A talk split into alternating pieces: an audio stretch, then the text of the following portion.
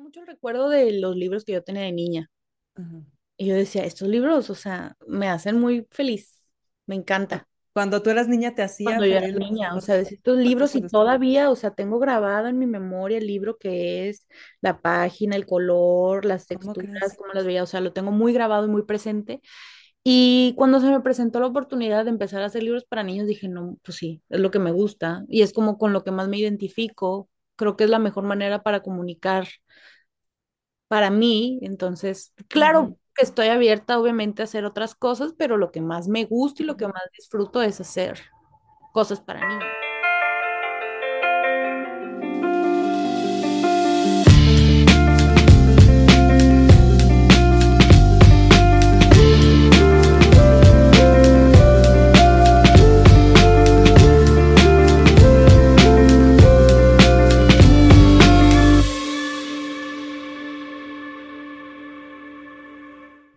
Hola geeks, ¿cómo están? Bienvenidos a un nuevo episodio de Gigi, Podcast, un proyecto de Geek Girls MX. Geek Girls MX es una comunidad creada por mujeres que buscan hacer de su pasión un proyecto de vida. Yo soy Yani y hoy de invitadaza tenemos a Ana Sarabia, con quien ya hemos estado platicando en otros eventos, el más reciente, el Miro, donde nos apoyó.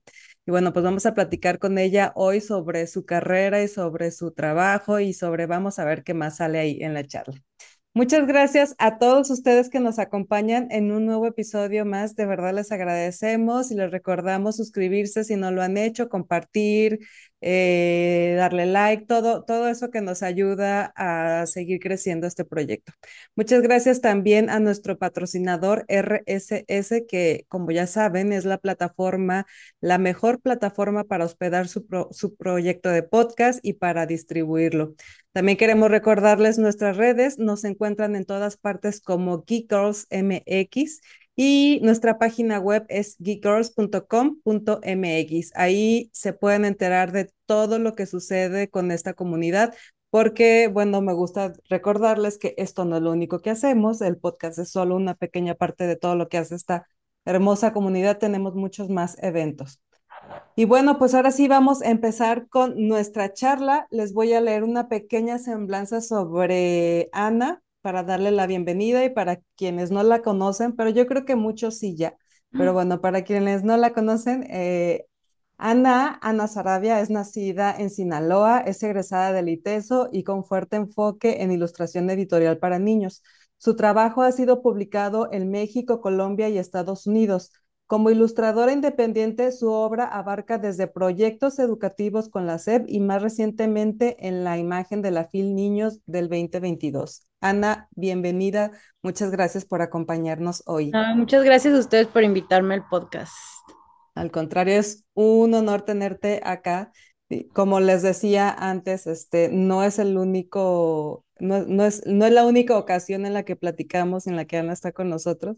En el último Meetup nos hizo el favor de ilustrar todo lo, pues prácticamente de vestir todo el Meetup, entonces que, quedó padrísimo. Muchas gracias por eso. Sí. Gracias.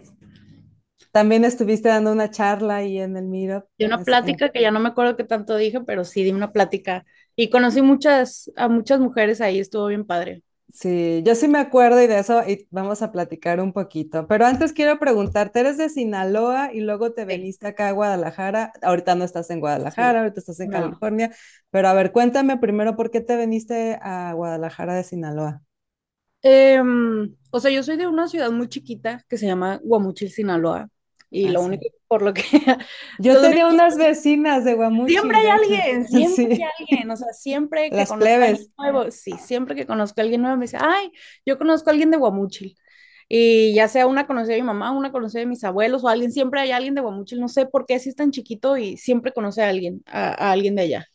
Y mm, me fui a estudiar la prepa a Culiacán y pues yo ya no me quería regresar, o sea, pero tampoco me quería quedar en Sinaloa a estudiar, y más Ujú, porque siempre como que estuve muy enfocada, siempre como en lo creativo.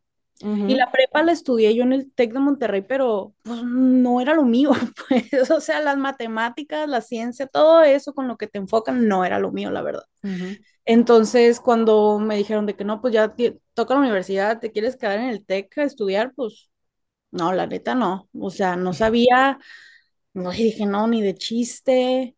Aparte, el, el campus tampoco me gustaba. Y luego supe del ITESO. Mis papás fueron los que me dijeron, ay, ¿por qué no te metes ahí? Y pues ahí, ahí terminé estudiando diseño. Yo la verdad quería psicología, pero me dijeron, no, güey, con eso no vas a ganar tanto. Métete a diseño. Y te metiste a diseño y pensaste que con eso ya ibas a resolver tu vida. Y yo pensé, güey, está chingón, está padre, me encanta diseñar. Güey, yo no diseño desde hace años, me enfoqué a la ilustración, pero Ujú, pues por eso también, ¿no? Porque Guadalajara, estaba muy chica para irme a Ciudad de México sola, donde no conocía a nadie, y en Guadalajara, pues de perdida iba- iban a estar amigas, iban a estar otras personas que conozco, entonces como que mis papás me mandaron para estar más seguros y tranquilos. Más tranquilos todos. Sí. Y entonces dices, el tec no te latía por- porque tienen como, bueno, sí son como más formales, tienen como una filosofía más empresarial y Sí, este los educan como para para crear su propio negocio y todo esto, ¿no? Sí tienen como sí, mucho el enfoque ahí. que la verdad, o sea, está padre porque sí Está me, padre, sí. o sea, yo llegué al ITESO como diciendo, güey, pues si estuvo cabrón la prepa porque nos traían en friega, Ujú. Y yo llegué al ITESO y en la vida hice un examen, está increíble. O sea, definitivamente te identificaste con el ITESO, eso Sí, yo dije, me encanta el ITESO, es lo mejor que me pasó y la neta es que sí, porque sí conocí ahí a mis mejores amigos y conocí a muchísima gente, o sea, sí te abre el mundo salirte de tu rancho para, pues, ver otra cosa, pues, o sea, y Sí, ver otros contextos y ver otras historias y sí me di muchos chingazos, pues, sabes, como que en una burbujita bien a gusto, todavía, o sea, yo sé, pero eh, sí, vivir sola desde chica, sí como que te abre los ojos bien cabrón. Sí, te, te, te obliga a, a tomar decisiones y a, a- a aprender de muchas cosas que ni siquiera considerabas que existían en, en- en- sí. Sí, yo también soy de, de, de un pueblo pequeño, no soy de aquí de la ciudad, entonces igual que tú me vine a estudiar aquí y este, a vivir sola, bueno. Me vine con una hermana y eh, en una casa que mis papás tenían acá y también, o sea, de, de que ya arréglatelas tú con tu, ahora, con, con, con lo que puedas, como puedas y, y gastos de ah, del la, gas, este, agua, ya sabes, todo, muévete como puedas, no, no, sí, pasa uno de cada, cada cosa, pero aprendes un montón, sí. Que yo también lo que le digo a mis amigas, yo no sé cómo salíamos tanto, güey, o sea, con el poco dinero que nos daban, yo no sé cómo salíamos tanto y ahora que una gana de su dinero es que, güey, no quiero, no Sí, quiero salir, no quiero salir, no Sí, quiero, ha- haces magia, no sé qué, no sé. bendita inocencia y Sí, sí, o sea, también digo, güey, ¿cuántas veces no nos pusimos en riesgo de muchas cosas? Pero bien, o sea, justamente. Yo, si tuviera una hija, la verdad es que ni de chiste. A mí me, me está pasando ahorita de que tengo un, tengo un hijo que está en plena adolescencia, ¿no? Y entonces estoy teniendo conflictos con este asunto de, de ya dejarlo hacer cosas de niño grande. Y de pronto me pongo a pensar, yo a su edad, no, bueno, yo a su edad ni te cuento porque no Sí, quiero ni que se ya Pero sé. bueno, siempre te justificas con el, es que eran otros Otros tiempos, ¿no? tiempos. Sí, es cierto. Sí es cierto. Sí era muy Sí. diferente. Pero bueno, luego ya te viniste acá a Guadalajara, te encantó estar en el ITESO, este, hiciste tu círculo y ¿desde cuándo empezaste a enfocarte hacia en la, a la ilustración? Yo creo que estaba como en tercer, tercer o cuarto semestre de la carrera. Ujú.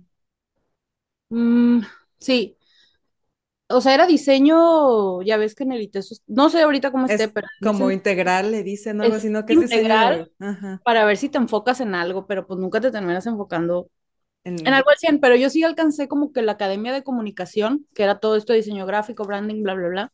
Y tuve un maestro que a lo mejor muchos conocen, que se llama Josel, que era, que es monero, lo fue durante muchísimo tiempo, creo que todavía sigue siendo. Este, y él fue como que el, el empujón de, oye, ¿por qué no empiezas a hacer como estas cosas? Y ¿por qué no empiezas a ilustrar? Y me empecé a clavar y me gustó mucho. Entonces yo todas las cosas que hacía las hacía basadas en eso, en la ilustración. Este, y me gustó y como que ya era muy tarde para salirme de la carrera y dije, güey, pues voy a darle por aquí con estas herramientas que tengo, voy a, voy a hacer ilustración. Empezó realmente como hobby y luego conocí a Tocho, el esposo de Marisol, que también fue como por esos, por esos tiempos que yo, iba llegando a Guadalajara casi casi y él también estaba muy enfocado en ilustración, entonces los dos como que nos dábamos cuerda de, pues hay que hacer esto y hay que hacer aquello. Este era como mi papá, era como un papá que yo tenía, un hermano mayor más bien. Ajá. ¿Qué Sí, hacemos la que, broma de que ajá, de que es tu, Pues es que que sí nos papá. muchos años, pues, y Ajá. conocí a Marisol, imagínate, Dante estaba bien bebé y ahora es Sí, Todo un señorcito. Ay, sí, horrible. Oh, siento muy vieja, pero sí, así empecé. Nada, nada de eso. No digas eso porque si tú te sientes vieja, no, ya no te cuento yo. Entonces No, dejémosle no, así. pero no nos llevamos tantos años. Sí, y entonces, eh, por, ahora sí que por las buenas compañías, le vamos a decir ahora, este, te empezaste a enfocar en la parte de ilustración y te gustó. ¿Qué, qué fue lo primero que te, que te hizo sentir, ah, como que esto puede ser? como que se me hacía muy fácil comunicarme Mm, y no batallaba porque realmente era algo que yo hacía para mí, ¿no? Empecé como hobby y luego vi Es que, ay, mira que es un tema medio, medio profundo, ¿verdad? Ahorita que ya lo veo con más madurez, pero pues estás bien plebita y estás bien chica y dices, ay, no mames, a la gente le empieza a gustar las cosas que yo hago, ¿no? Entonces como que eso te da un boost para seguir haciendo y creando y creando y creando. Y así fue, o sea, yo empecé como hobby y luego ya me empezaban a hablar marcas o cositas así pequeñas para, para ilustrar y yo las agarraba, ¿no? Decía, oye, a huevo, esto me va a dar experiencia y lo que tú quieras. Voy a hacer currículum y así. Sí, sí, sí, sí, sí. Y o sea, realmente como que los proyectos no llegaron hasta grandes, no llegaron hasta que yo ya estaba más grande. Terminaste la carrera ahí y empezaste a trabajar en qué?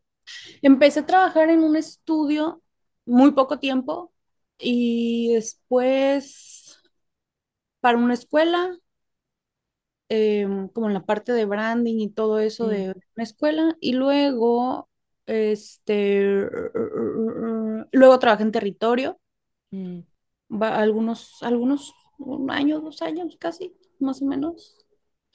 Eh, también trabajé para una marca de decoración infantil que me encantaba ese trabajo, me la pasaba muy bien, la verdad es que tuve una jefa increíble, o sea, sí, hacíamos muy, muy buen equipo. Ese trabajo me gustó mucho, duré como unos tres años, es que ahí agarré mucho callo, mucha experiencia, Ahí ya, ahí era ilustración, ah, pura pues, Sí, Porque sí. los otros era más como de diseño, más de branding y todo eso. Sí, sí, más, y, no, y realmente como que nunca ha sido lo mío, pues, o sea, yo como que me forzaba que lo fuera y dije, ay, no, no, no, no, no, no me gusta, no me, no me late. y Mm, entonces entraste al, al- a este lugar de decoración infantil a hacer sí. ilustraciones y ya ahí dijiste, "Ah, esto me gusta. sí, ya. Ah, de aquí es, y luego de ahí fue eh, trabajar en territorio, que en territorio me dan mucha libertad para ilustrar, pero ya otros temas, como un poco, como que ahí me fui metiendo más a lo editorial y después, eh, pues ya freelance, o sea, ya me empezaban a llegar libros y, y desde que me empezó a llegar el primer libro ya, que fue con, no, no fue con, me había llegado otro libro antes, no me acuerdo cuál era, pero es que fue hace mucho. Y luego impronta y así como que me fui metiendo en esto de lo editorial y así. ¿Y alguna vez pensaste en regresarte a Sinaloa o, No, o- no, o sea, tal vez, es que no, es que no, o sea, tú, tú, tú te sentiste muy bien en Guadalajara y te quedaste en yo Guadalajara? sentí, sí, yo me sentí muy bien en Guadalajara porque también mis amigas de Sinaloa están acá, en Ah, Guadalajara, pues ahorita no estoy allá, pero en Guadalajara Y hay como que muchas de mis amigas, pues ya tengo 13 años viviendo allá, ¿no? O sea, yo ya hice como que a mi gente, Tú, mis tú amigas, ya eres tengo un poco menos, jalisquilla. sí. Ay, poquito, poquito. Me regaña mi mamá, ¿Ya ya pero, dices ocupa? ah, no, siempre he dicho, es Entonces sí normal, siempre he dicho. Este, entonces tengo casi la mitad de mi vida viviendo ya en Guadalajara.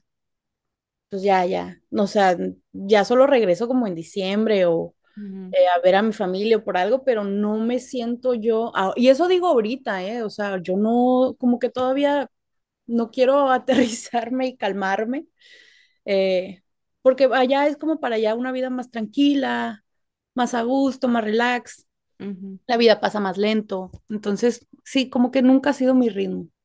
Sí, no, tú necesitas todavía un poco más de adrenalina y de movimiento y Sí, de... sí. sí, sí, sí, no, si no, no, no la armo, no la armo.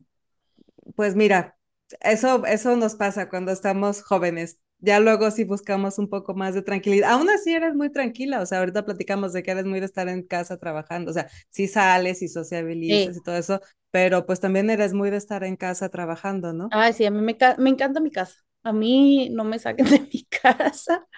Este, sí, yo por la experiencia que he tenido de, de los trabajos que he hecho, sí, yo prefiero, y siempre dije yo desde chiquita que yo no quería estar en una oficina.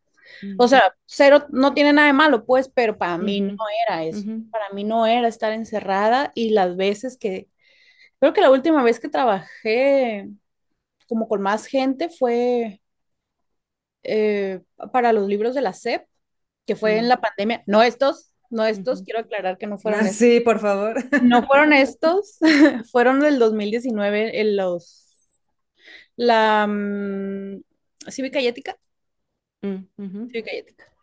Y fueron unos tomos bien poquitos, o sea, muy poquitos. Yo apenas alcancé porque un amigo que también trabajó conmigo me mandó de Mexicali unos que una maestra le dio, pero realmente salieron muy poquitos. O sea, es edición limitada, pues. Eh, pero fue un encerrón y éramos tres, cuatro personas y ese trabajo sí me gustó porque era en una casa también. Entonces se sentía el ambiente de una casa, la editora, que es amiga mía también, nos hizo sentir como en nuestra casa y era, pues, era una jornada larga. Entonces, como que con pocas personas puedo trabajar perfectamente, con más, me- y me pasa lo mismo cuando salgo que me engento y ya me quiero ir. Sí.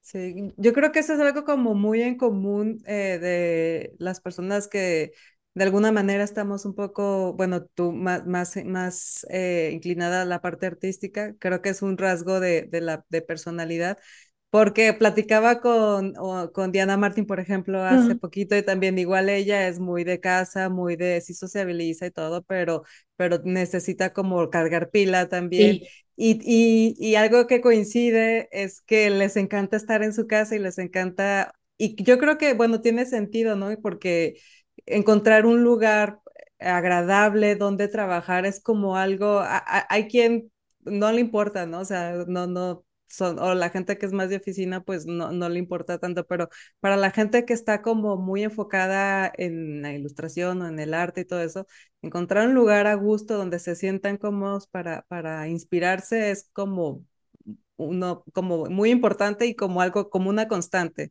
en, Ujú. en, en ese perfil. Sí, sí, sí, porque al menos yo, hay gente que yo sé que puede trabajar y la neta es que yo admiro mucho eso, pero también como que con los años yo me he hecho más, ah, no es especial, como más arisca, más así, de que, ay, no, a mí déjenme en paz en mi, en mi, en mi rollo, yo les mando las cosas, no me, no me obliguen a ir a ninguna parte, por favor, porque en mi casa yo funciono, Ujú. me Pues más bien como, como que has aprendido a identificar los lugares en donde fluye más claro, la sí, sí, sí, o sea, pones tu musiquita, tus velitas, trabajas a gusto, te echas un café, estás a gusto, pues, si no, estás pensando en mil cosas y no puedes avanzar. Sí, Ándale, cuéntame, ¿cuál es tu ritual? ¿Cuál, sería como tu rutina, tu proceso para empezar a trabajar? Cuando estaba en Guadalajara, por ejemplo, ahora que hicimos la FIL pasada, el, el del 2022, que ahorita ya salió la nueva, está bien bonita y es de mar, este, y, y Andrea quedó bien linda. Y mi ritual era, pues sí teníamos juntas, ¿no? Que también como que tantas juntas a mí, como que no me gusta, ujú, déjame trabajar. Pero pues yo sabía que tenía que hacer eso y que tenía que cumplir con cosas, entonces yo pues me levanto muy temprano, eh, me hacía algo de desayunar, café, poner musiquita, siempre tengo música, este, mi espacio limpio y hacerme una, un litro de café para aguantar todo el día. Y música, música y, y también como que inciensos, velas aromáticas, algo que me calme, porque sí soy una persona muy acelerada y como que necesito estar tranquila, a gusto y como que hasta los olores me calman. mm. ¿Y cómo empieza, cómo, em- cómo rompes con la, con el- con la hoja en blanco? ¿Cómo empieza todo cuando vas a empezar un proyecto? Cuando, o sea, como yo ya sé lo que tengo que hacer, previo a eso yo ya debía haber tenido una junta con, con el director creativo, con el di- director de arte o con el cliente, donde ya se sabe lo que voy a hacer, ¿no? Por ejemplo, si yo tenía una junta el viernes, todo el fin de semana yo estoy procesando como, a ver, ¿por qué camino nos vamos a ir? ¿Por qué camino nos vamos a ir? Y siempre pasa, bueno, al menos yo la manera en la que trabajo es que tengo que hacer bocetos. Los bocetos pueden ser, pues, bocetos al final del día, es algo totalmente libre y Bolitas y palitos, así pueden ser sí, cualquier sí, o cosa. sea, puede ser lo más avanzado que tú quieras o lo más rápido, nomás como para aterrizar una idea. Yo funciono así y cuando yo estaba dando clases también les decía a mis alumnos como, güey, pues es que lo tienen que hacer, si no es que cómo trabajan, o sea, cómo puedes aterrizar una idea si no tienes como cierto, cierta gama de, de ideas aterrizadas para escoger, o sea, no es la primera idea nunca, al menos que tengas algo muy claro y digas, ten pero pues ya es que eres un chingón, Es pues. un golpe de suerte también a es un veces, golpe ¿no? de suerte, sí, sí, sí. Sí, siempre es un proceso que va en evolución, ¿no? Es un pro- los proyectos por lo general empiezan con una idea básica y lo vas, lo vas desarrollando, va evolucionando, se pule y, Sí, y a veces queda algo totalmente diferente y a veces sí sí, queda algo muy acercado a lo que pensabas. Pero entonces eres de las que le están contando en la junta de qué se trata y ya se está empezando a imaginar cosas. sí, sí, sí, sí, o sea, sí soy muy visual, muy Mm. visual, de que estamos diciendo, y soy pésima para escribir, o sea, yo no me pongas a escribir nada porque eh, debería a lo mejor meterme como algún taller de escritura, porque no puede ser que tenga 31 años y neta no sepa desarrollar una idea. Me cuesta, pues no sé, mi cerebro no funciona así. Eh, No, entonces pues yo tu, tu, tu diálogo fluye más con las líneas, Con más que las con las imágenes, letras. sí. Ajá, ajá, Entonces ya me estoy imaginando como, ah, ok, están bla, bla, bla, un montón de ideas con palabras. Entonces yo estoy imaginando como el feeling, eh, los colores, las características, qué personajes, para qué edad. O sea, me estoy imaginando todo como quiero que quede. ujú, Y a partir de ahí es como, ah, ok, si ahorita no voy a empezar a bocetar porque estoy cansada o estoy ya saturada, no voy a hacer nada porque no me va a salir. Entonces un día que esté tranquilamente, pues ya a empezar a bocetar y bocetar y bocetar hasta que me hasta que encuentre algo que me guste y que diga, "Ah, ok, esto sí lo voy a mandar, esto sí me gusta, mando las ideas que me gustan porque yo no quiero que no quede una que no. ujú. Entonces así, creo que es así Y, de, y, y, y has- te has encontrado ahorita que decías con un, un momento así en donde súper frustrada porque, que, porque no sale, porque no fluye, has tenido... Sí, pues es que pues yo creo que todos, o sea, todos, sobre todo cuando son temas que tú no conoces mucho, pues, eh, o que son temas que nada, que no tienen absolutamente nada que ver contigo. ¿Y qué Eh, haces ahí? no, ¿O pues cómo, investigar. cómo has salido de, de, de, ahí, de ese... La- me gusta porque aprendes mucho, Son porque retadores. son retadores, sí me gusta esa parte, eh, no me, no me encierra como de que, ay, no sirve esto, ¿para qué me ponen a hacer esto? Pues no, porque al final lo voy a hacer. y quiero que salga lo mejor posible. Entonces, esa es la, esa es la parte de la, de la, digamos, metodología. La investigación es lo que me gusta mucho, mm, porque aprendes un montón de cosas, o sea, ya se te quedan. Y eso mismo, cosas que tú no conoces o que no estás acostumbrado a hablar de eso, ya pasarlo a imagen como que te va abriendo caminitos, como que te va abriendo la cabeza a más ideas y a que cambies de estilos o a que cambies de, de técnicas, no sé, es, es, lo más padre para mí eso de investigar eh, antes de aterrizar la idea. ¿Y qué técnica es la que más te gusta o de las que más disfrutas? Supongo que no es solo una, hay varias, pues, pero como Hay varias, sí, yo empecé haciendo, dibujando como con acuarela y bocetos Ujú, así, monos bien X en una libreta. Eh, pero pues vas avanzando y vas aprendiendo más cosas, ¿no? Y, y también es que tienes que ir evolucionando con la tecnología, tú también. Sí, claro. ujú, Bueno, yo, nadie más tiene que hacerlo. Yo quise ir evolucionando en esa, con, con tecnología, entonces vi que podía mezclar lo análogo con lo digital y eso para ujú, mí es muy rico porque yo veía libros de niños donde decían, no mames, qué putiza, o sea, todo esto es a lápiz, güey, qué chinga, o sea, pasarlo y la gente que tuvo que limpiar esta imagen, qué friega. No me gusta que sea solamente a mano, es mucha friega. porque yo me equivoco mucho, pues, entonces como que corregir cosas no es mi expertise hacer cosas tan, tan análogas.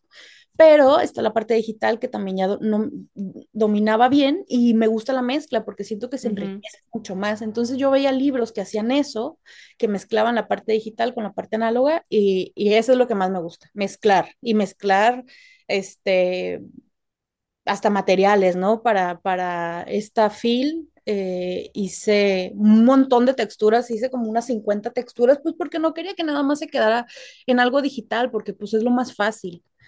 Y a lo mejor también es porque a mí no me gusta que sea tan fácil. Que todo sea... Me gusta complicarme. Y el resultado al final, pues sí se ve algo mucho más, más profundo, pues más trabajado. Y usted de que hasta zanahorias cortadas, cáscaras, espuma, un montón de texturas, igual y luego las subo para que vean cada cosa que hice, pero sí fue como un catálogo gigante de cosas que la gente ni se imagina, pues, que tienes en tu casa.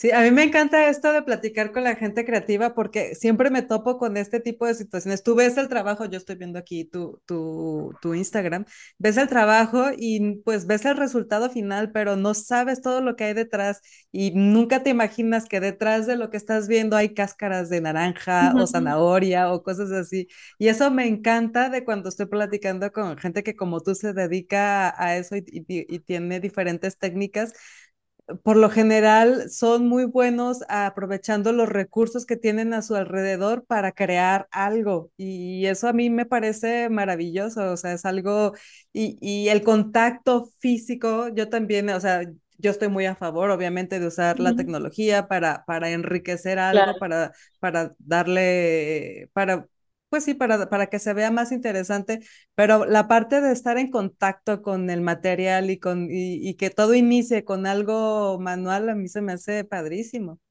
Y que también era algo que ya después hablándolo con, con mi psicóloga salió que cuando usamos estas cosas, bueno, al menos yo, lo estoy usando como si yo fuera una niña, que al final es lo que hago, ¿no? La ilustración es infantil y la ilustración la hago pensando en niños y quiero que los niños vean o no tienen que identificar las cosas, pero eh, yo sí me siento como una niña jugando con eso otra vez. Entonces, como que una partecita ahí eh, me hace clic de que haga ilustración infantil, porque sí me como que casi, casi que me pongo en un papel de mi niña de kinder experimentando y jugando con texturas que a lo mejor, porque yo lo puedo hacer rápidamente en, la, en el iPad, en la computadora, pero como me gusta batallar y terquearle, Creo que esa es mi parte de niña de, ay, pues como en el kinder casi casi hace rayones y divertirme con eso, pues también para disfrutar. ¿Y qué, le hace si me salgo de la, de la rayita? Sí, nada, ¿qué le hace?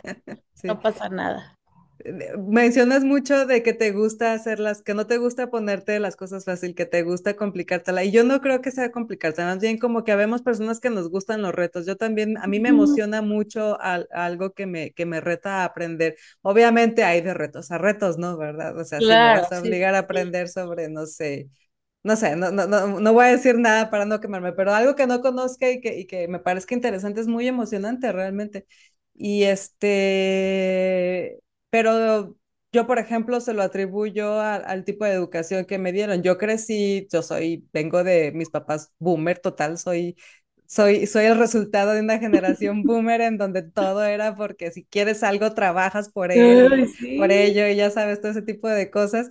Y como que si no, no, no, siento que no lo merezco, siento que no, que no me lo gano. No sé tú de dónde vienes. Sí, no, yo también, yo también siento, sí es eso, sí es esa, mis papás no son tan boomers no sé qué generación son, no creo que son como baby, muy baby boomers, pero también es eso como de que chingale, chingale, o sea, porque las cosas no son gratis. Y digo, si estudian el TEC, si estudian el pero no creas que venimos tampoco de que, ay, que una familia tan, tan privilegiada como para yo haberme metido a estudiar diseño, la verdad, no sé qué estaban pensando apoyándome en esto, pero eh, es eso, siento que necesita verse difícil para que se vea bonito. A lo mejor está mal, pues, pero es como, eso a mí me satisface, ver que me metí una chinga haciéndolo para tener un buen resultado, porque claro, a ver, hay, hay cosas muy sencillas que se hacen muy fácil.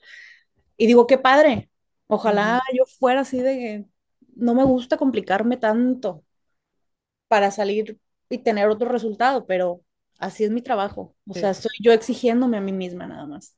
Y además sí hay una gran satisfacción cuando después del trabajo, ves, después de todo el trabajo que le metiste, ves un resultado, sí, sí se siente, se, siente padre, pues no sé ni cómo explicarlo, pero de verdad es muy satisfactorio. Sí, sí, la verdad sí.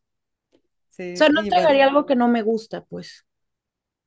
Es, eso está padre y eso es algo que, que puedes hacer trabajando tú como de manera independiente. Tienes como esa, ese es uno de los, de las ventajas, yo creo, ¿no? Cuando trabajas en una empresa, sí, un poco estás más sujeto a, a que te pidan cosas y a que mucha gente interviene en, en y, y, la mayoría de, la vez, de las veces es más por en cuestión de gustos que por que funcionalidad y etcétera, etcétera.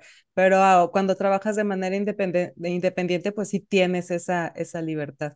Claro, sí, no estás bajo un estándar más que el tuyo. que, ya, que ya es bastante, porque a veces suele ser el estándar más alto el propio. Sí, sí, o sea, también te autosaboteas bien fácil. Sí, sí, sí. Y ahorita que dijiste autosaboteas, me acuerdo que, ya ves, como sí me acuerdo yo de la charla. Yo no me a mí, a mí me encantó, te voy a decir por qué porque fuiste muy valiente, te mostraste una parte muy vulnerable de ti y yo la verdad te lo aplaudí muchísimo porque si yo, si yo fuera René Brown o si René Brown te viera estaría muy orgullosa de ti. Sí, porque, sí, porque a mí me encantó eso, me encantó eso porque obviamente tu trabajo está padrísimo, eres muy profesional y a todas nos encantó y todo, pero la mayoría de las veces vemos mucho como eso, ¿no? Ay, es que es una ilustradora bien fregona y ay, pues qué padre ella, ¿no? Qué, qué suerte que, su, que sus papás le pagaron la, la escuela, no sé, cualquier cosa que podrías decir porque ves una situación de manera muy superficial. Ese día platicaste sobre, sobre lo, el, el, el, lo que hay detrás, pues, y lo que te ha llevado a formar y a formarte y a ser quien eres hoy, lo que le has batallado contigo misma incluso para poder eh, ocupar el lugar que hoy ocupas y no en la sociedad, sino en ti mismo, porque te digo, a veces es uno mismo quien se pone los estándares muy altos. Y, y, bueno, eso hace mucho más admirable, o sea, cuando conoces una historia, cuando conoces esa parte tan humana, porque todos somos humanos y todos tenemos esa parte, la verdad es que todos tenemos esa parte vulnerable en nosotros, pero nadie se anima a hablar de eso y por eso de repente las cosas se hacen tan tan frías y tan superficiales y yo, para mí es como, para mí le agrega un gran valor, pues a ti como persona, como artista y como, como profesional, el decir, claro, lo, lo que tiene, lo que es hoy, se lo ganó, es porque le cambió y no, y no le cambió nada más en, me aprendí la gama cromática, me, me, aprendí los colores primarios y los secundarios y las, no, le batallé yo como persona también para poder creérmela y para poder llegar a, hacer y a estar. Y yo sé que es un proceso que nunca termina, lo del el constante crecimiento personal, pero estás en eso y se me hace padrísimo. Qué caro sale, o sea. Además. Ay, Dios mío, o sea, sí, pues sí, mucha paz mental y muy a gusto, pero caro en dos sentidos, ¿no? Caro en que gracias a Dios me ha ido bien y, y he podido pagarme lo que me las terapias. Las terapias que han sido vitales en mi vida, porque si no, no la armo. Y también qué caro es darte cuenta y ser consciente de muchas cosas. O sea, es que toda la vida te estás dando chingazos, pero mira, prefiero que haya sido ahorita, a puta, cuando ya esté bien grande y ya me haya chingado otra generación o no sé, pues. Entonces es como mi trabajo y mi tarea personal, yo estar bien conmigo. O sea, ya si estoy la gente sale sobrando. Cuando estás bien contigo, ya como que otras cosas se, se te encaminan, otra, otra vida se te acomoda, pues. Sí, sí, yo creo que eso es, es, es, cierto y no es magia, pues no es, no es, ya sabes, estas cosas de, este, pide o haz una oración, no, no, no, no es magia, es, es, un, es, es lógica, es, así funciona. es un trabajo. Es un trabajar y, y, como dices, sale caro emocionalmente, pero al final de cuentas tarde que temprano es una situación a la que te enfrentas o pagas los platos rotos y mejor, como dices, o sea, a, muy buen tiempo hacerlo para que, pues para que vivas una vida como más, aprendas a vivir una vida como más equilibrada desde, desde pronto y como dices, dejar de, de fregarte otras generaciones, eso me gustó.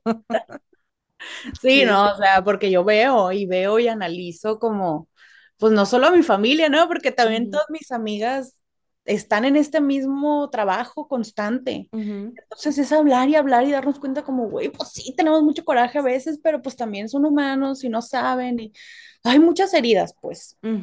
pero también como que esos golpes te van haciendo y haciendo crecer. Es parte de la vida, pues, o sea, no todo, no todo eso. Ay, qué padre, libros infantiles, ay, qué padre los dibujos, pues. De, de, de algún lugar también hay que viene la inspiración para, para todo eso, sí. Y sí. aparte, no sé, no sé si, si para ti sea catártico también, o sea, el, el- tu trabajo, las ilustraciones o todo eso también de alguna manera te sirvan, pues como un canal de, de desahogo, un canal en donde Sí, puedas proyectar cosas a lo mejor, que, porque a veces eso hace falta, ¿no? Digo, como tú que dices, no soy muy buena escribiendo, no soy muy buena hablando, pero a veces eh, puedes expresarte eh, ilustrando y, y, y pues por ahí se pueden ir muchos demonios. es como si, o sea, es la manera en la que saco las cosas, pues, es la manera mm, creativa, que no sea desahogándome, pues, donde saco las cosas y es como para mí es más fácil comunicar una idea así. Para otra gente es hablarlo, escribirlo, tuitear, lo que sea, pero para mí es más sencillo y a lo mejor también porque ya hice la costumbre de que ya tengo pues casi 10 años haciéndolo. ujú, ya tienes un rato, Ya rato. tienes, ya tienes carrera así. ¿Y, y en qué te inspiras? ¿Qué te inspira? Pues depende del tiempo. O sea, antes era como mucho eh, en la universidad, como cosas muy relacionadas a mi feminidad, al feminismo, mucho girl power, que está padre, fue una etapa muy bonita, padrísima, descubres muchas cosas y luego vas creciendo, o sea, yo no me puedo quedar, y, y más cuando estás trabajando en ti, pues voy descubriendo otras cosas o me van pasando otras cosas, luego me fui enfocando más como a la parte del duelo, luego a la parte más em, como de salud mental, porque pues eran las cosas por las que estaba pasando. Y también, pues sí, o sea, ya cuando como que superé todos estos temas y dije, ay, ya, ya, tengo que moverme y salirme de aquí, porque si hay como muchos breaks en mi Instagram de, de que no, de, que no hago nada este, pero es porque ay, me estoy, me estoy evolucionando en otra cosa. Entonces, como que un tema fijo no tengo. Voy evolucionando y cada, cada vez va a ser diferente y eso es lo que me gusta de ilustrar. ¿Y, y tienes alguna ilustradora favorita o, Ay, o alguien que, que, que pero siga así? tan mala con nombres, pero creo que tengo unos libros. A ver, espérame, déjame ver y te digo. Eh, va, va, va. Mientras les cuento que se vayan a ver su Instagram, ahí pueden ver todo su trabajo. Está como anasarabia.es en Instagram y tiene unas ilustraciones bien padres, donde efectivamente podemos ver que hace una bonita combinación entre, entre técnica a mano y lo digital. Mira, de mm, México, de mis favoritas va a ser Flavia Zorrilla. mm, porque también hace esta, ella sí juega mucho con lo análogo, pero también con lo digital, pero su trabajo se ve más análogo. Este es un libro de Petra Ediciones que me encanta. Ay, qué bonito, Hermoso, sí. hermoso, todo su trabajo es muy bonito y medio spooky, entonces es todo lo que me gusta. De, de aquí de Estados Unidos es Carson Ellis, Mm, que yo la conocí un poco tarde, o sea, claro que yo había visto su trabajo porque su esposo es el vocalista de Decemberist, que es una de mis mm, bandas favoritas. Entonces ella era la ilustradora y yo no sabía, o sea, yo ya hasta que vi que es ella la que hace todas las imágenes de, de estos güeyes.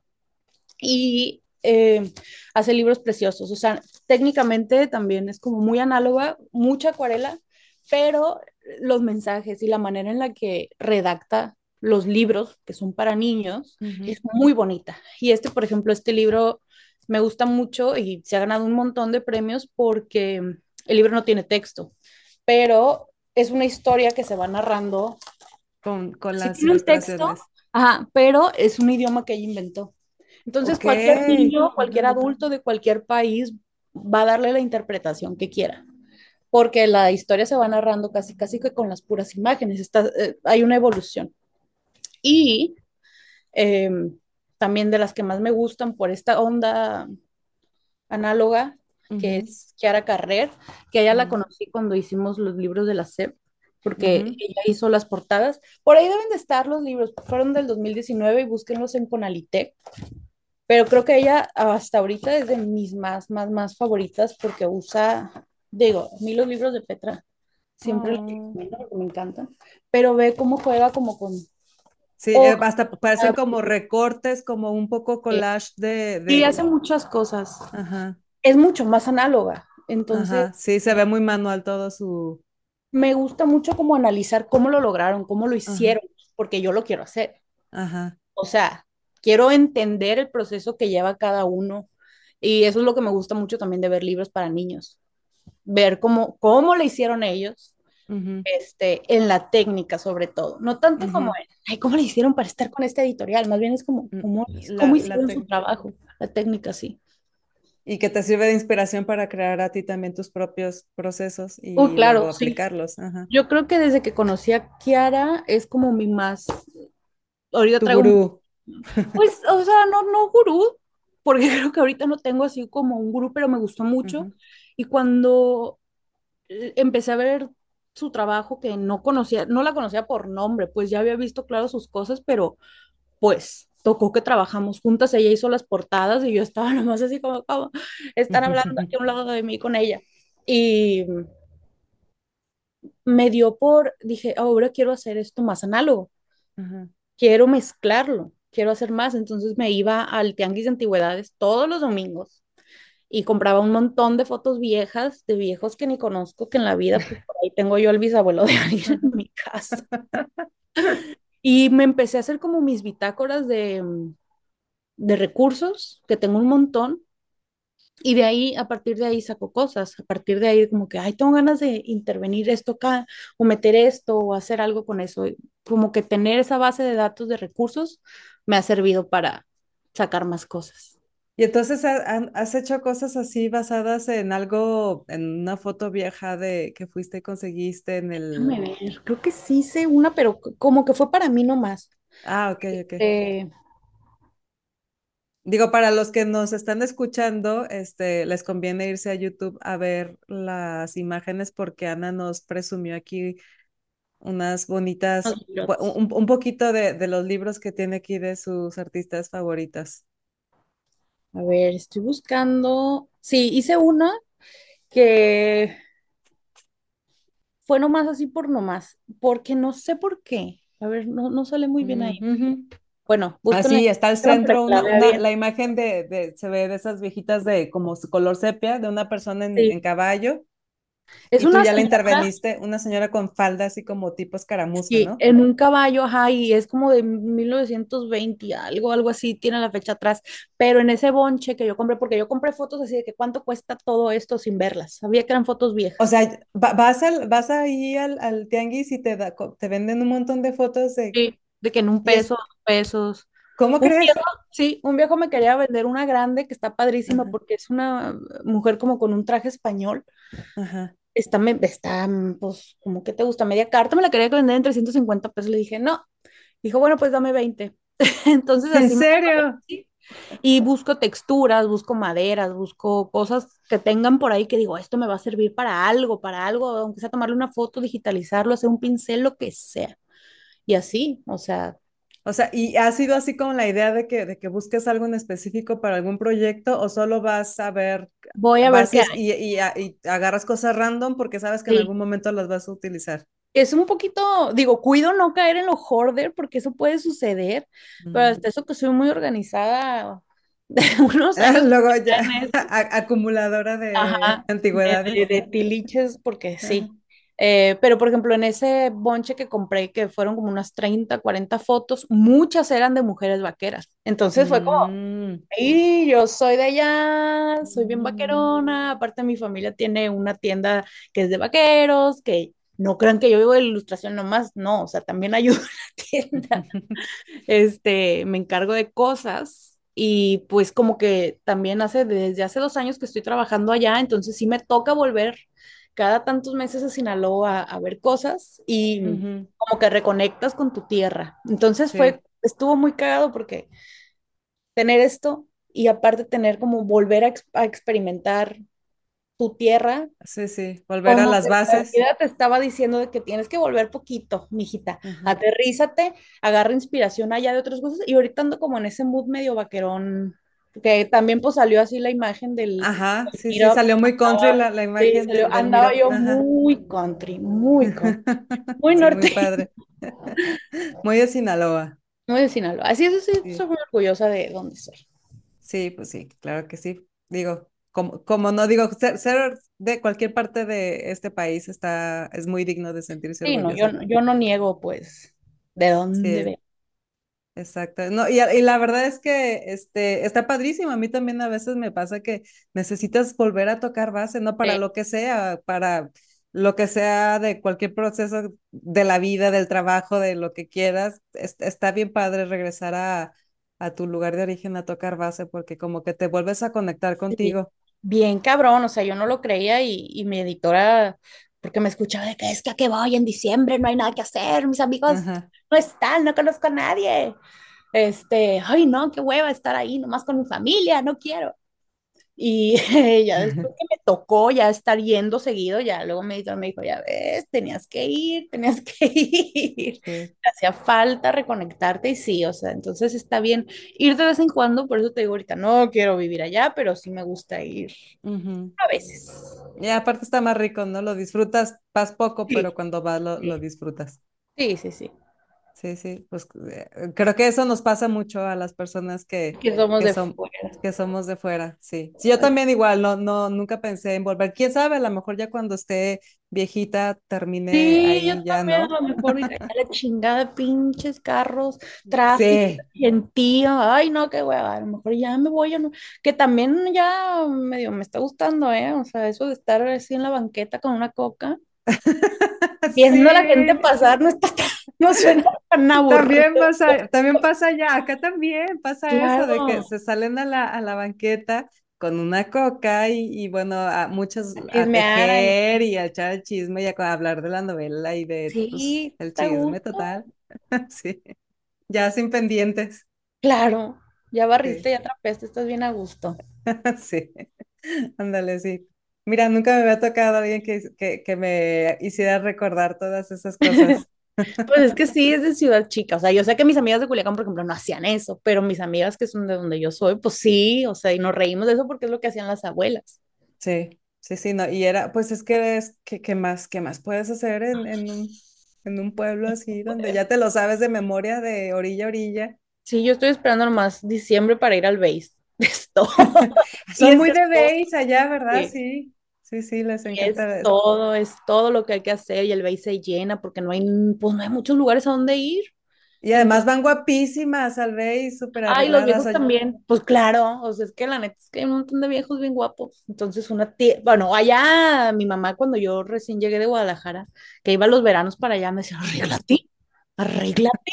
Y yo, mamá, pero es que esta libertad apenas la conocí de poder andar con un chongo, de Ajá. arreglarme porque me arreglaba a diario y así, de repente acá en Guadalajara me arreglo más y les digo, es que no conoces mi cultura, o sea, yo tengo que andar arreglada sí o sí, pues. Eh, y era como shock, medio shock cultural, porque pues acá todas muy guapas en Guadalajara, pero muy naturales, con su rimelito y ya. Y acá Sí, sí, no, sí. acá es otra producción, pues. Sí, es todo una producción. Yo también conozco una de mis mejores amigas, es de allá de Culiacán y bueno, toda una producción Sí. ahí detrás de... Y te, te digo, mis vecinas, las plebes, que hace mucho que no sé de ellas, ojalá un día me toque verlas, ojalá, sí, también guapísimas las mujeres, salíamos de antro y era así de, bueno, Sí. yo salía así de, a ver si me admiten, a ver si puedo, soy parte A ver si de... puedo pasar con él. Sí. Oye, pero ya, ya nos pusimos acá en la chachara bien a gusto, pero regresando, este, ¿y por qué te gustó enfocarte a la ilustración infantil? Pues, mm, como que tenía mucho el recuerdo de los libros que yo tenía de niña.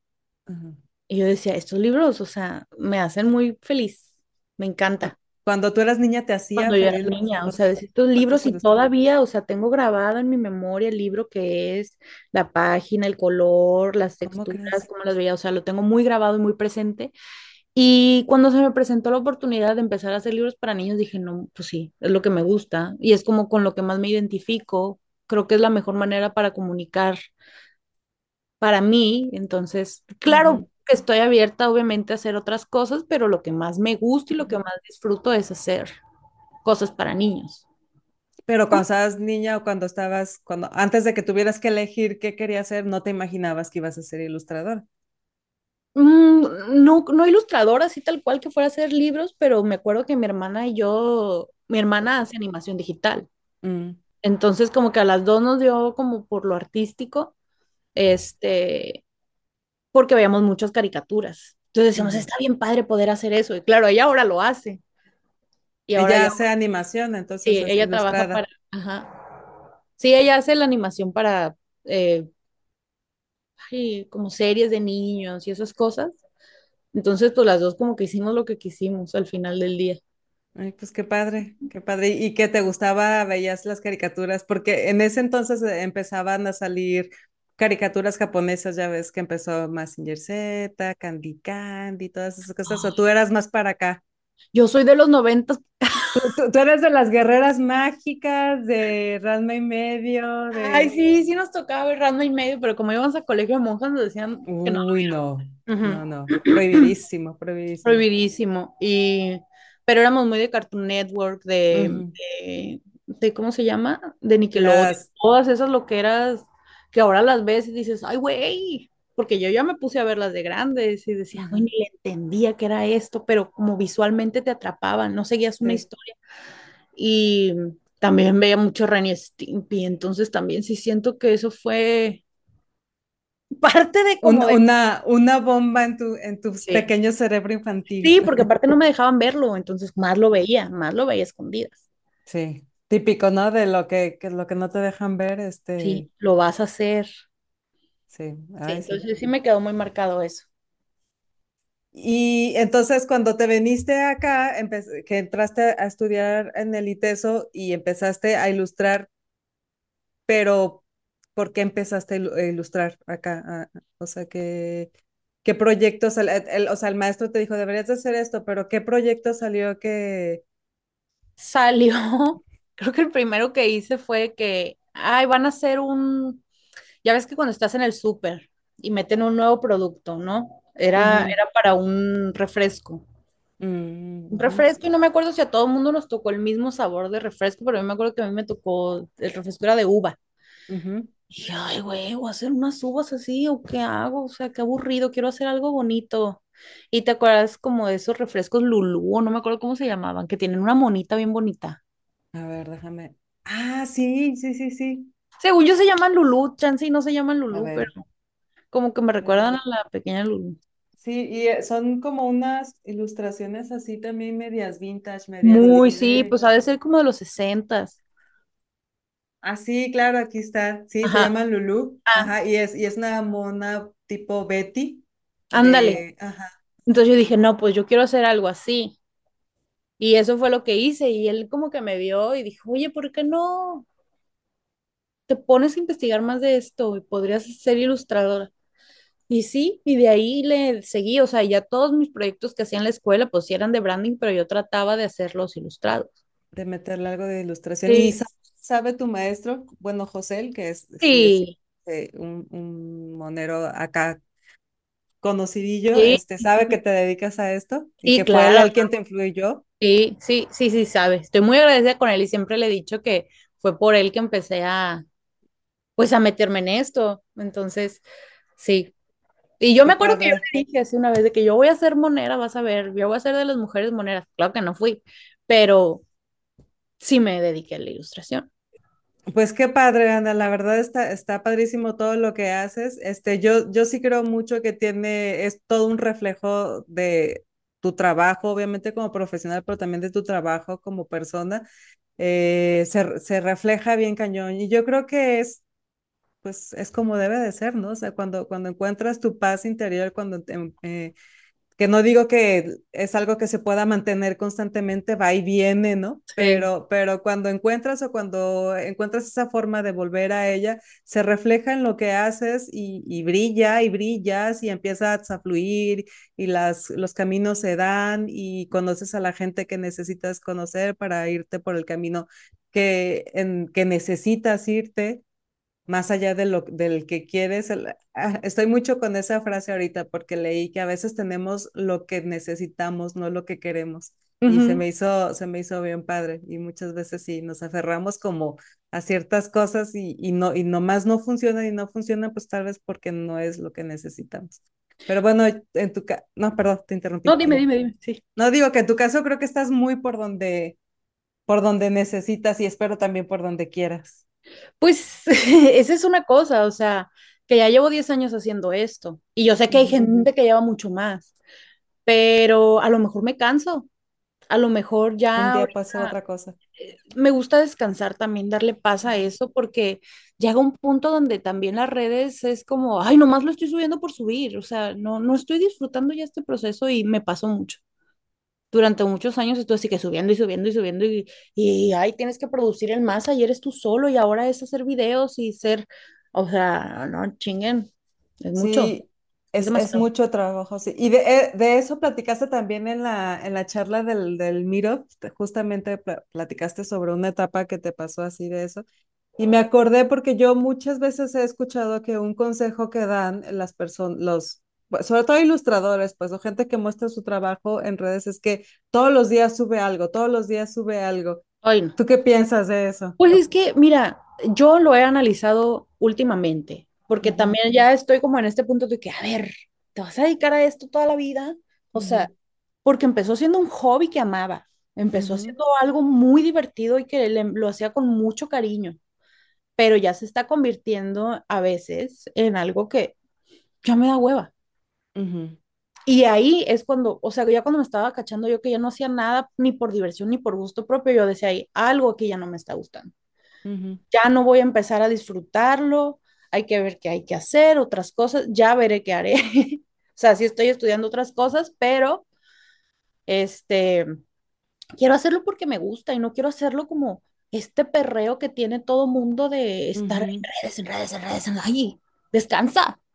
Sí. una película, vive, vive, salta de tu casa, chécate la joroba que traes y la mano te duele de estar todo el día queriendo hacer algo nomás para que te estén viendo, no, mijita, o sea, es que de dónde viene eso, o sea, porque si me di cuenta, yo lo sé por ego, pues, porque decía, yo quiero que me vean, que me vean, y la neta es que ni siquiera me gusta que me vean, o sea, ya cuando, pero no sé si es porque soy escorpio de que sí quiero atención, pero ya que la tengo, no la quiero. ¿Sabes? Sí. Ya, ya cuando te pones, cuando te detienes un poco y te pones a analizar por qué estás haciendo las cosas y qué es lo que estás haciendo, te encuentras con, creo que ni siquiera estoy haciendo lo que quiero. No, lo estoy disfrutando, o sea, ya no lo estaba disfrutando. Entonces, ahorita estoy en una etapa donde no, no, lo estoy haciendo porque me gusta.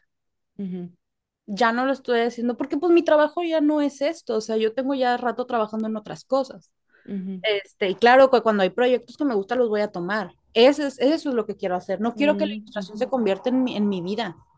Sí. O sea, no quiero que la ilustración se... Y que sí lo fue, padre. Para avanzar y evolucionar lo tenía que hacer, ¿no? Pero ahora que estoy más grande y estoy viendo que voy a sacrificar unas cosas por otras y digo, no, no vale la pena. Mi salud mental es primero y siempre está hacer algo que quieras, no que tengas que hacer.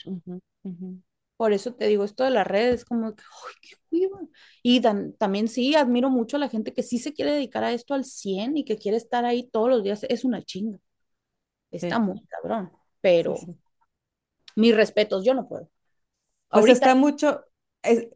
Bueno, eso es una cosa también que dijiste, que, que ahorita hago eso, mañana no sé, me encanta eso, porque luego de repente nos obligamos a nosotros mismos a hacer cosas que ya no disfrutamos y que ya no queremos hacer por, por miedo a perder la estabilidad, por miedo a, empezar de ceros con, un, con nuevos procesos, por miedo a, básicamente podría decirte que por, por miedo, por miedo a qué, a lo que tú le quieres poner miedo. Y, y, está bien padre que tú antes que el miedo pongas el disfrutar lo que estás haciendo. Es que siento que por muchos años fue el miedo, ¿sabes? Lo que me motivaba. Y eso es lo que está mal. O sea, para mí, era como, ay, o sea, nomás te estás moviendo por miedo, miedo a que ya no te reconozcan, o miedo a que ya no produzcas, o que ya no seas alguien. O sea, son puras pendejadas, porque al final, pues, todos vamos a morir, ¿qué importa? Sí. No importa nada. Sí. Sí, lo que importa es lo, mucho que disfrutemos el tiempo que nos toque estar aquí. Sí. sí. Sí, totalmente de acuerdo con eso. ¿Y te imaginas qué otra cosa ¿Podrías Sí, o sea, que ser algo creativo. Ahorita sí, no quiero decir porque no quiero que se me cebe, Ah, Ok. pero sí estoy estudiando otras cosas. eh, Pues ya sí, nos te invitamos a otro podcast luego y nos cuentas qué, qué otra cosa Eh, estás haciendo. definitivamente tiene que ser algo creativo, ¿verdad? No me voy a Ujú. poner a administrar. Y de, y de pronto dentista, No, ima- no, hombre, imagínate yo con lo asquerosa que soy, que no. no tiene nada de malo ser No dentista, está so- nos salvan la vida los Yo dentistas, amo a mi dentista, la sí, amo. sí. Y le digo, eres una chingona cada vez que puedo porque qué chinga se meten, pero yo no. O sea, Sí, sí, hay no, vocaciones y hay vocaciones. vocaciones, hay vocaciones, hay gente que, la gente que se dedica a lo de la salud está muy cabrona y mis respetos, sí, mis sí, respetos para eso y para cuidar gente, todo lo, sí. eso, yo no puedo, yo no puedo. Y por eso ellos están ahí y por eso yo Ujú. estoy haciendo otras cosas Sí, que totalmente. son muy diferentes y son mucho menos de lo que ellos hacen. Pero no, no me puedo, no puedo decir de que, ay, de lo creativo me voy a saltar a, a ser contador o hacer Ajá. todo lo contrario, algo mucho más analítico. No puedo porque ni siquiera es mi personalidad. ujú. Sí, no es Sí, tanto es esencia. creativo, pero sí algo más diferente. Sí. Y entonces, ¿tú qué piensas de esto que dicen de que haz de tu hobby una profesión? Es puro Tú, capital. bueno, tú, tú hiciste un poco de tu hobby un- una Yo lo profesión, hice y la cagué. pero... O sea, sí, yo lo admito. O sea, yo lo hice porque yo era de que, Clara, haz tu hobby, sácale provecho, sácale dinero. Güey, es el capitalismo que te está diciendo, ah, pues eres buena en eso, sácale dinero, mijita, sácale provecho. Y que no está mal que otra gente lo haga, pero al final a mí ya me está pasando que ya me está cansando ese, esa manera de pensar, porque el hobby es para disfrutarlo, el hobby es para que te despejes, o sea, imagínate, o sea, si yo lo disfrutaba y luego se volvió mi trabajo, pues ¿qué hacía? O sea, ¿qué hago? ¿Saco cuentas? Tiene que ser algo que compense, entonces, Sí, y es que sí pasa, ¿no? Yo creo que sí pasa mucho de que eso, a- a- algo que disfrutas mucho se convierte en tu trabajo y le pierdes el gusto, le terminas perdiendo el gusto porque entonces ya le pones otras cargas en donde ya no, que no son tan disfrutables, en donde el tiempo y hazlo rápido y córrele y, y, y sí, y, y, el, y como dices, el típico, eh, el capitalismo que luego le queremos sacar dinero, le queremos ver negocio a todo, ¿no? El otro día estaba eh, mi novio y a mí nos gusta mucho cocinar y la verdad es que cocina delicioso. Y entonces un día yo le dije, no manches, deberías de hacer esto y, y, y venderlo. Y luego otro día le dije, no, deberíamos de poner así como un puesto y, o una cenadurilla y vender así. Dice, no, porque a mí no me gusta vender, a mí no me gusta cocinar para vender ni para para un montón de gente. A mí me gusta cocinar para ti, para mí, para, y, y Sí, así es como lo disfruto, sin prisa, sin el tiempo, sin la friega de todos los días, el fin de semana y todo así a gusto. Eso es lo que está rico. Y yo dije, pues sí, ¿verdad? Qué necesidad de andarle poniendo negocio a todo. Y sí, o sea que yo lo entiendo, pues la cosa está difícil, pero Sí. hay otras cosas, hay otras maneras. Sí, sí, sí, sí. Y bueno, la verdad es que el trabajo es trabajo, pues por eso se llama trabajo. Entonces, ¿para qué, para qué lo, lo involucramos tanto con... Sí, porque te vas a arruinar el hobby, o sea, te vas a mm, arruinar. Claro que si te llegan oportunidades, pues tómalas, está padrísimo, tomas, ¿eh? Pero que yo no me veo, eh, ni siquiera siempre me veo en el mismo lugar. Entonces puede que luego haga otra cosa y también me canse, o sea, pero eso es porque es mi personalidad. sí, Yo no puedo sí, estar con una misma cosa ni en un mismo lugar siempre. me queda claro. Y la verdad que creo que eso es algo que te puedo admirar, que eres muy valiente porque por muchas cosas, porque te has mostrado, te he visto vulnerable, te, te he visto mostrarte vulnerable, eso es de- se requiere de mucha valentía. Te he visto que, que, que dices que cambias de profesión porque vas más que por el dinero, vas por el disfrute y, y empezar de cero también. Eso es de valiente. Muchos nos quedamos en el mismo, o como también muy de la cultura de los boomer, de que tienes un trabajo y hasta que te mueras, ¿no? Pero bueno, sí, porque, Sí, porque, porque te jubilabas, antes sí valía la pena, pero o ahorita ya sí, ni pero ahorita siquiera eso, ¿no? no, ahorita no, o sea, que digas, ¿cuál es tu trabajo soñado? No trabajar, yo no quiero trabajar, Totalmente. la neta, o sea, el que diga, ay, a mí me encanta lo que, cállate, o sea, Es trabajo. es trabajo, güey, es trabajo, trabajo En algún momento, no dudo que sí disfrutemos. Yo hay muchos momentos de mi trabajo que los disfruto, pero que tú digas, como todo el tiempo y así, sí, todos tenemos nuestros momentos en que quieres mandar el trabajo a la fregada, ¿cómo no? Sí, y cuando se volvió, o sea, cuando tu hobby ya lo convertiste en tu trabajo, pues te quedaste sin hobby, te quedaste sin esta distracción de cómo me divierto ahora, pues, cómo despejo mi cabeza. Sí, sí, Y es lo que le decía como a mis amigos, ¿no? De que, ay, hace mucho que no subes cosas. Bueno, güey, o sea, todo el día me la paso dibujando, haciendo cosas. ¿Tú crees que quiero todavía seguir pensando en hacer cosas para mí? Pues no, no me da. No me da la cabeza, pero sí. ahorita estamos en un break, en un break ameno, a gusto, donde ya estoy haciendo cosas para mí y de verdad ahora sí ya estoy volviendo a retomar, disfrutar, ilustrar. Si llegan proyectos está padre y si no puedo, ay, no importa, estoy a gusto, estoy tranquila, que es lo mejor para mí ahorita. Sí, sí, claro que sí. Básico. Y en estos tiempos conseguir la tranquilidad sale muy caro, como tú dices. Ay, pero sí vale la pena invertir. Sí, sí, sí, claro que sí. Yo también totalmente a favor. Invertirle en el esfuerzo emocional y en el esfuerzo económico también, porque también tiene... Sí. tiene que hacer. Exactamente. Pues Ana, qué padre charla nos aventamos, oye, muy divertida, me encantó platicar contigo. Sí te voy a invitar después, ya, ya, ya, que tengas como más concreto el, la otra cosa que sea que andes haciendo, te vienes a platicar otra vez. Ay, sí, yo encantada. muchas gracias. Y pues no, pues cuéntanos también dónde te puede ver la gente para que quien quiera ir a ver qué andas haciendo pues, en redes. Ahorita nada más estoy en anasarabia.es, anasarabia.es en Instagram este, y ahí, ahí de repente estoy subiendo cositas, de repente no, no esperen mucho. hay bastante para entretener. Hay muchos años ya ahí metidos. váyanse hasta abajo para que vean una evolución de estilo muy rara. Eh, pero eso, ahorita estoy tranquila con eso. Muy bien. Esto como mi break. Qué bien, bien merecido. Se vale, se vale totalmente. Sí. Sí, en eso, entonces por ahí me pueden buscar, escríbanme, lo que quieran. No lo checo tan seguido ya, pero ahí andamos. Muy bien, muy bien. Pues sí, vayan a, ver a Ana ahí en su, en su Instagram, anasarabia.es y, y aprovecho para recordarles también nuestras redes. Estamos en todas partes como Geek Girls MX. Y pues Ana, muchas gracias. Ay, ustedes. Muchas, gracias. por invitarme. Al contrario, gracias por haber venido a platicar con nosotros. Gracias a los que se quedaron hasta el final del episodio también. Lo disfruté mucho, espero que lo hayan disfrutado también ustedes. Y nos vemos en el siguiente episodio. Muchas gracias. Bye bye. Bye.